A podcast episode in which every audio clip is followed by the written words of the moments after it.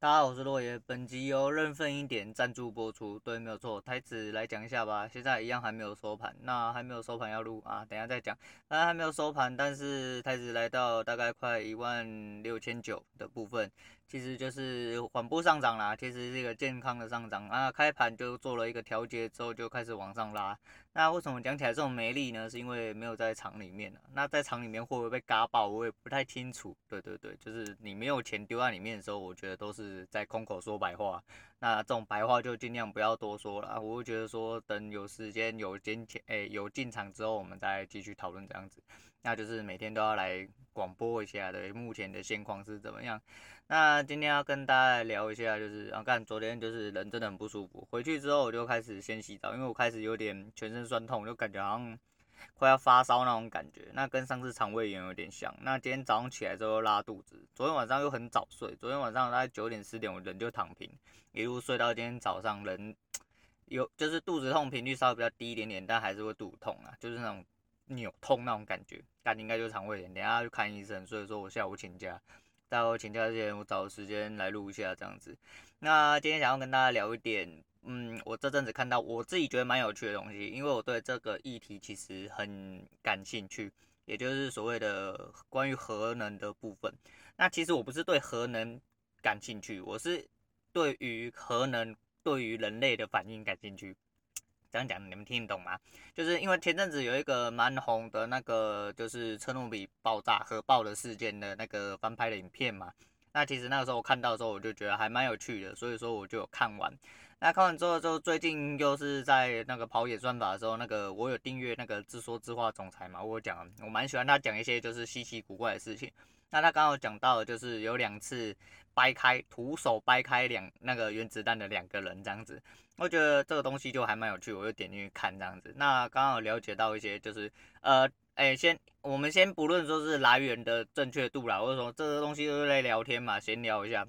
我就之前那老高的事情，就是说有人去干他说，哎，他讲了一个应该是宗教的议题吧，然后讲的不是很正确还是怎么样，然后导致有一些人去干他这样子，我就觉得说。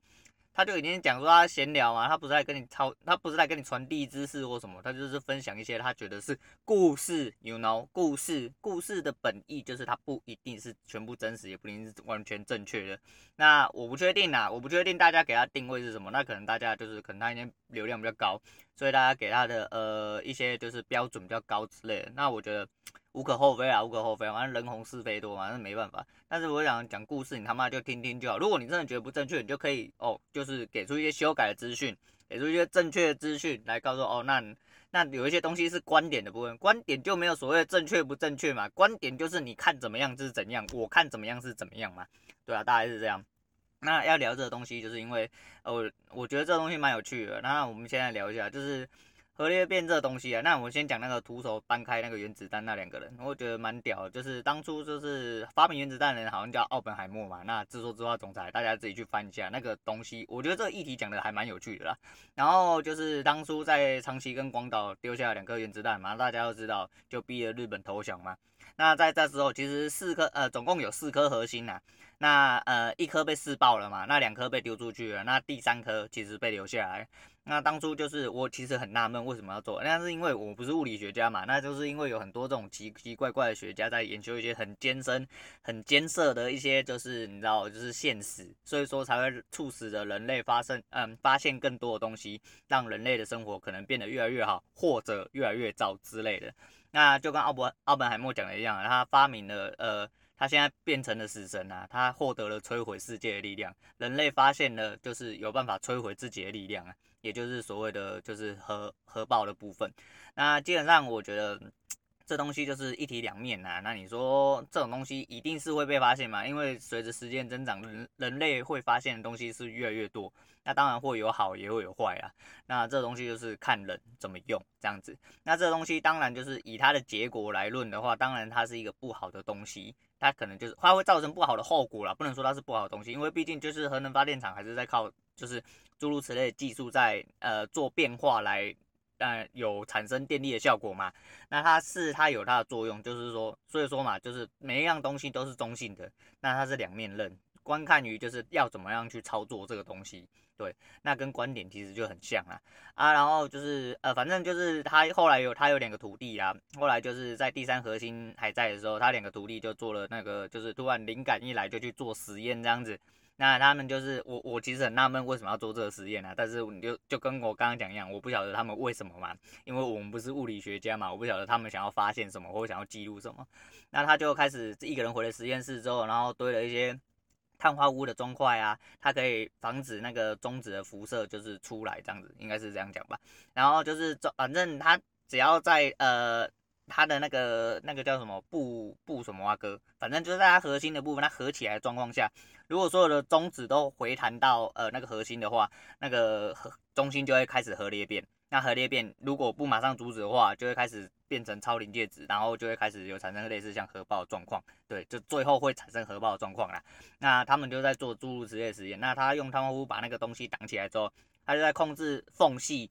让它变小，然后就是它中子只要不要全部回弹到核心上面，它就有中子流出。那他们可能是为了要记录中子的质量或者什么，只是我很纳闷，就是中子在没有呃辐射的状况下，因为我我就讲了，这这太艰深了啦。就中子在没有辐，就是没有产生中子辐射的状况下，基本上中子好像就是穿过人体是没没关系的，因为不然他们不会去控制那个缝隙让中子流出嘛。那为什么会产生后面的事情？就是因为。他当时溜去了，他溜去把一个碳化鎢的砖块不小心把那个洞洞，中子流出的洞洞不小心塞住，那里面就开始产生了临界变化，那临界变化就开始产生核裂变，那他也想不了那么多，他就直接用手去把砖块抽起来，对，也就是说他其实是把核原子弹搬开的意思，因为他如果没有搬开。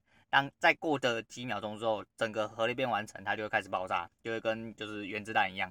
那意思是这样啦，但是我不是这不确定是不是这么正确啦。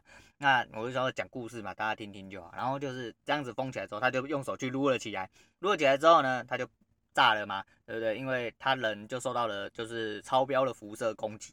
对，就是被很多的中子轰击的那种感觉啦，就因为中子辐射已经就是，呃，他没办法，他一定要把它弄起来。但是这整个过程，这个第一个我觉得有点有点奇怪啦，就是他既然用碳化鎢都盖了起来，然后有地方只剩一个缝隙可以流出，当那缝隙被盖住的时候，他到底要怎么样把那个缝隙嘟开，还是他只是把它推开？那可能是语义上解释的问题，那我们就不赘述这样子。反正他撸开了之后，他手就拘了啊，他就觉得说他死定了，因为他的 DNA 已经被中子冲坏了嘛，就整个外皮都剥落，他就开始免疫系统下降。那果不其然，他没多久之后就在医院死掉了，因为他那个辐射中毒嘛。那在那个房间里面的不远处还有一个保安，那那个保安到了六十几岁、五十几岁的时候死死于那个急性白血病。那就是，其实你以那个年代来说的话，活活到五六十岁，我个人都觉得还是可以接受范围。毕竟以前医疗技术没有这么的发达嘛。那那个时候的平均年龄本来就没有这么高，所以说你看一个人在这么近的状况下受到了辐射冲击，那他其实也没有到很大的损害。我讲的没有很大损害，是他至少可以活到五六十岁，而且他只距离的刚刚就是在核裂变发生的那个现场，好像距离只有大概十几公尺或二十几公尺，应该是啦，就一个房间的状况嘛。那当那当然就是直接受到冲击的那一位，就是他的学徒，就是奥本海默那个学徒，就死学生啦，就死死掉了，二十四岁。那他手就出现了严重烧伤跟水泡了。那这是这个，如果你有看车诺比的时候，你就知道那。第二个人就是也是做了类似的类似的这个实验，那我还是就是我看到我就想说，干这么鸡巴的实验，这么恐怖、这么危险的实验，为什么要做嘞？反正就是一一一狗票里面，大概实验室里面有七八个人，包含他，然后他又做了一次，就是类似这样，他把两个就是核心合，再把核心关在一个东西里面，但是他关在那个东西是用两个半球合在一起，那那个半球它是用一个螺丝刀，也就是所谓的一字起子啦，然后把它堵着，然后用手。用手的感觉去开合那个缝隙，让中指流出。那他做了好几次，他都没有问题。我说干你你啊，这种东西就是一样，有几率的东西哈，即便它的几率再小，就会发生啊。这句话可以重复几百遍啊。反正这东西就是干你啊，就是为什么要这样做嘞？然后就很奇怪。反正那个时候是因为第一件事情发生之后，美国政府就有规定说，呃，如果要做那个超临界的实验啊，基本上啊就不能在现场低于三位实验家。但是就跟那个自说自话总裁讲的一样，他忘记规定了不能用人的双手去操作，因为你毕竟不是仪器嘛，仪器都有可能失准，但失准率比你低非常多吧，对不对？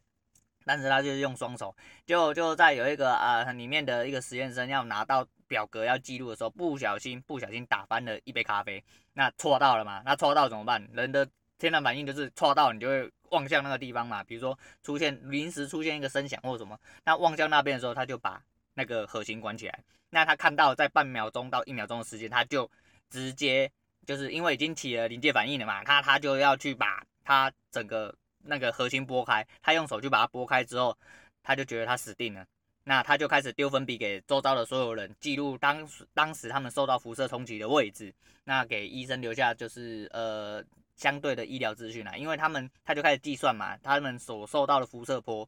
是怎么样？那他算出来之后，他第二学组就把在黑板上把那些东西都算出来之后，发现所有人都没有受到致死量的辐射污染。除了他自己之外，因为他自己用手去掰开了那个半球，那还是一样啦。为什么这么危险的实验你要去做呢？而且还是用双手？那果不其然呢、啊，就是有很多志愿者书写给那个第二个学徒嘛。后来他还是死了，就第九天的时候，他就在医院里面，就是医生帮他特制的氧气罩里面，他就死掉了。那当然嘛，因为他受到就是辐射中毒嘛。啊，没有办法。那这是这两个事情，我觉得就是这两个人还蛮屌的。最主要是因为就是你，诶，我不知道啦，反正就大家如果有兴趣的话，就科普一下。因为我相信，就是你们对这个东西有兴趣的话，你不会知道说第一个是原子弹是怎么爆的嘛。再就是这种东西是有办法人为操作做的啦。就是在以前大家都这么勇敢的时候，我只能这么说。那嗯，对，这是两件事情。这这两个人，我觉得就是那个时候我看完这个故事，其实我想了蛮多了。那讲一下那个车诺比核爆的部分啊，它叫切诺比，车诺比，反正。翻译的问题啊，反正就是，呃，俄国吧，应该是俄国，我没记错的话，反正就是在他们的核电厂里面，然后，呃，因为 on duty，就是当时他们晚上要做一个就是什么挖哥测试，可是在人力不足，然后 SOP 又不太对的状况下，他们给了两个经验不是很足的人做了呃类似就是测试的东西，就是他们要做一个不知道啥小测试，我都忘记了，反正呢，他们就是在整个没有照 SOP 的状况下，然后。长官又直接下令，他们也只能照做，因为他就是不管，他就是你就是一定要做，但是导致到最后操作失误的状况下，然后核电厂就爆了，核电厂爆了，那爆了之后就第一时间第一时间卸责嘛，很准落赛的啊，而且那个时候他们就觉得说，呃干怎么可能？怎么可能真的会炸炸掉之类的，然后还去就是去看这样的，那看的这样果不其然，当然都都死掉了。而去现场的人其实一开始，尤其是消防队最衰，因为他们根本不知道，他们只知道失火了而已。到了现场之后，他们去救那些人，去碰到直接就是碰到那些辐射物的时候，他们基本上都是全身烧伤了。就是即便你有穿防火衣还是什么，那那辐射中毒是另外一回事了，那跟现场那个不一样。反正就是有兴趣的人也可以去搜一下这个影集，我觉得还蛮好看。我个人认为蛮好看的，因为我蛮喜欢这种题材。那我觉得最主要是这个东西，我要讲一件事，就是呃，我之前推荐过一个 YouTube 叫维思维，他有讲了一些就是六呃有一讲一集是上下集。应该说两集嘛，就上下集。他讲了，那就是操控人的心理的一些东西。大概有六个方针。那主要其中一个，其实我觉得最有趣的就是权威。那当时在权威的部分，他就讲说，为什么人类在呃，应该说实验呃，有一些实验家想要了解说，为什么当初纳粹在那个状况下，大家为什么都要听那个希特勒讲的？他们都不觉得说，呃，希特勒做的是有问题的吗？那就是因为权威的关系。因为你在权威的呃，你在权威的压力下会。导致人去做一些他根本不想做的事情之外，他也可能他不用认为这个东西的对错，因为你必须得做，你必须得做。我觉得当兵就像是这样子嘛，就是你因为权威的关系，导致说你没有办法，你没有办法去判断正确，或者是说你即便有办法去判断正确的状况下呢，你还是得要去做错的事情。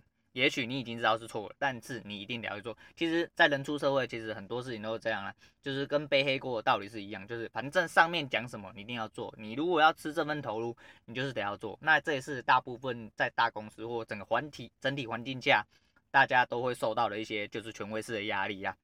那这个就是操控人心理的其中一部分。那车诺比这个东西，其实当初我这两个东西，我马上就有联想到一起。我原本就想要讲一集，那刚好讲到这个，就是我顺便提出来，就是反正当初没有到照 SOP 走，就是因为他们的长官下令了这个东西，而直接还是要进行这个的所谓的测试，那导致没有照 SOP 之后就出事嘛，那出事之后干就落赛，这个是大落赛，因为核爆嘛，妈你个逼嘞，就核电厂爆炸真的是不是开玩笑啊，那但是为什么我要特别提这个哦？其实原子弹那件事情是因为我个人哈觉得有趣啊，那提到车诺比事情是因为刚好又跟核裂变有关系，那刚好让我想到一件事情。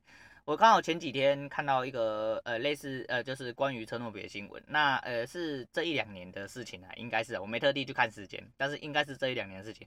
反正就是车诺比核爆的三十周年的时候呢，台湾有四位女生去到现场，那他们反正他下标题就是标题杀人啊，他把标题下得很耸动，他的意思就是说呢，呃。这四位女生到了，呃，没穿任何防，呃，不是，就是稍微研究一下，只要她那边就是辐射量感觉没有到太多，那他们就是也有带就是记录辐射的仪器，测量辐射的仪器啦。那他们轻装，他们并没有就是着一些就是所谓的防护设备，然后去到呃当时核爆的那个就是那个城市。然后他们就飞到那边之后，他们发现那边的人其实到了现在来说的话，已经是所谓的正常生活。那当初当地的辐射量也其实并没有这么多。那当初那那当地其实就是人文风情来说的话，就是一个比较偏乡的地方。那除此之外，其实对他们来说就是一个正常生活的状况。那他们想要个可能他们想要表达意思，他们他的意思是说人的谎言。其实比核爆还要可怕啦，他的大意是这样子，就是说，我是说标题杀人，所以说吓得很耸动。那他们的意思就是说，其实呃很多东西其实都是人去捏造出来的。那为什么人要去捏造这东西？那我不知道啊，有人知道我接下来要讲什么？对，就是台湾吵最凶的核能问题。那我先不管啦，其实核四盖不盖对我来说一点关系都没有。你想想看，一些人蛮口口声声说不要再留子孙的人，口口声声说要保留说什么环境的人。这些人口头的所谓的为了后代着想，其实他的后代叫做利益没有了，他就是真真实实的利益，他根本没有什么后代。我看这些人根本不 care 后代啦，他 care 的是他自身的利益的问题啦。那很多人就讲，为什么我要特地讲？这两件事情就是这样，因为车诺比的事情是一件事情，那呃反面的看法就是我刚刚讲那四位女生的事情，她们也许我我是说眼见为凭，或眼见其实也不能为凭啊。但是他们如果到假设他们讲的是真的，我们先假设他们讲的是这个故事是真的好了。那这四位女生去到现场，其实就是说大家有点把这个东西就是呃怎么讲？因为在车诺比过后，其实有很多东西呃都是一定啊，就是会有应急的改善嘛。那核爆的污染跟辐射的污染，这是势必存在的。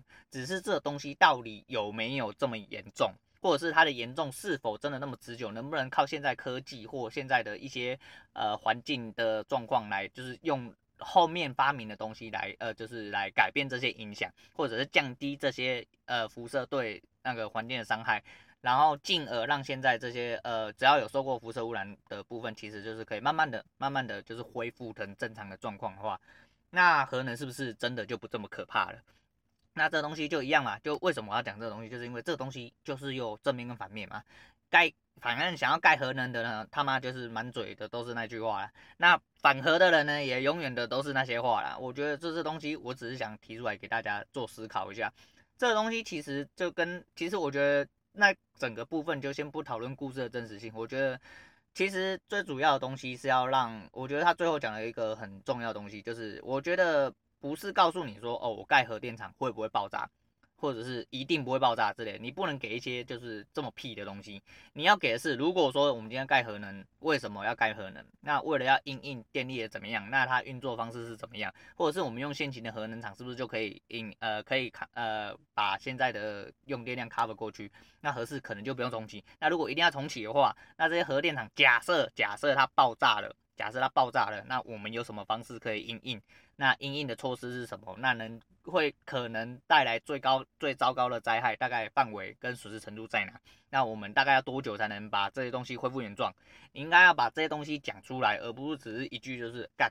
我觉得我盖核电厂不会爆炸，这东西就是得盖，就是得用之类的。那我就讲了，用或不用对我来说没差啦，反正对对我们这种小市民来说有什么差？因为这个东这个世界上充满了。太多不是公平正义的东西啦，这些人口口声声讲的都是利益，就跟我讲一样嘛。你今天跟我讲大堆有的没有屁话的话，我觉得很简单嘛，就说啊，你那那你这样讲，你要不要去住核电厂旁边？好啊，我可以开条件啊，对不对？你今天跟我讲说哦，如果核电厂要盖在哪里啊，旁边盖一个五星级饭店，媲美五星级饭店的哦，个人住宅或双人住宅，那你吸引一些志愿者去，好啊，然后哦，你终身不用付房租，不用付钱，你就进去住，好，那那个政府每半年一年就健康检查，帮你做身体追踪，哦，还再送你一台车，因为那个地方可能很偏远嘛，让你来市区上班，让你好好好正正常常过生活。我靠，这个我相信盖这个大楼跟让人进去住这个成本啊，绝对比盖核电厂还要低啦。绝对比盖核电厂还要低啦！问题是，啊，你说那你敢去住吗？我敢啊！啊，我又不用付钱，又有房子可以住，又有车可以开，又有全身健健康检查，我为什么不要？为什么我要这样讲？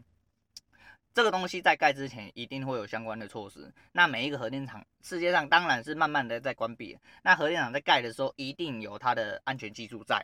啊，我也讲了，刚刚原子弹那个事情，为什么要先讲？你想想看，在一个房间里面所受到辐射量，都有办法让它维持到正常年龄才死去。也许它的呃，可能在那个时候才病发，也许，但是。你一个人在那个年代下活到五六十岁，根本是基本年龄好吗？而且六十几岁说不定算是高龄了，好不好？那在一个房间下所所受到的辐射的状况，那你刚刚说哦，那个只是一瞬间而已。那如果说核爆的话，那是大范围又怎样？那对，没错。但我讲了，就是安全系数的问题嘛。你核能发生发展到现在，除了车诺比之外，除了日本某一些地方的状况之外。请问这个东西是天天在发生吗？那你就说三五十年发生一次就不行了，那没有错嘛。但是现在的科技跟现在的状况，你要一并考虑下去嘛。你不能为反而反嘛，那你也不能为盖而盖嘛。这东西就是一样嘛。我们要讨论出一个正确。但是你刚刚就你刚刚讲的那个立场，跟我刚刚讲立场，你如果要这样给我，他妈我为什么不要？对不对？你给我一个三房两厅，不用付房租，不用付房贷的钱。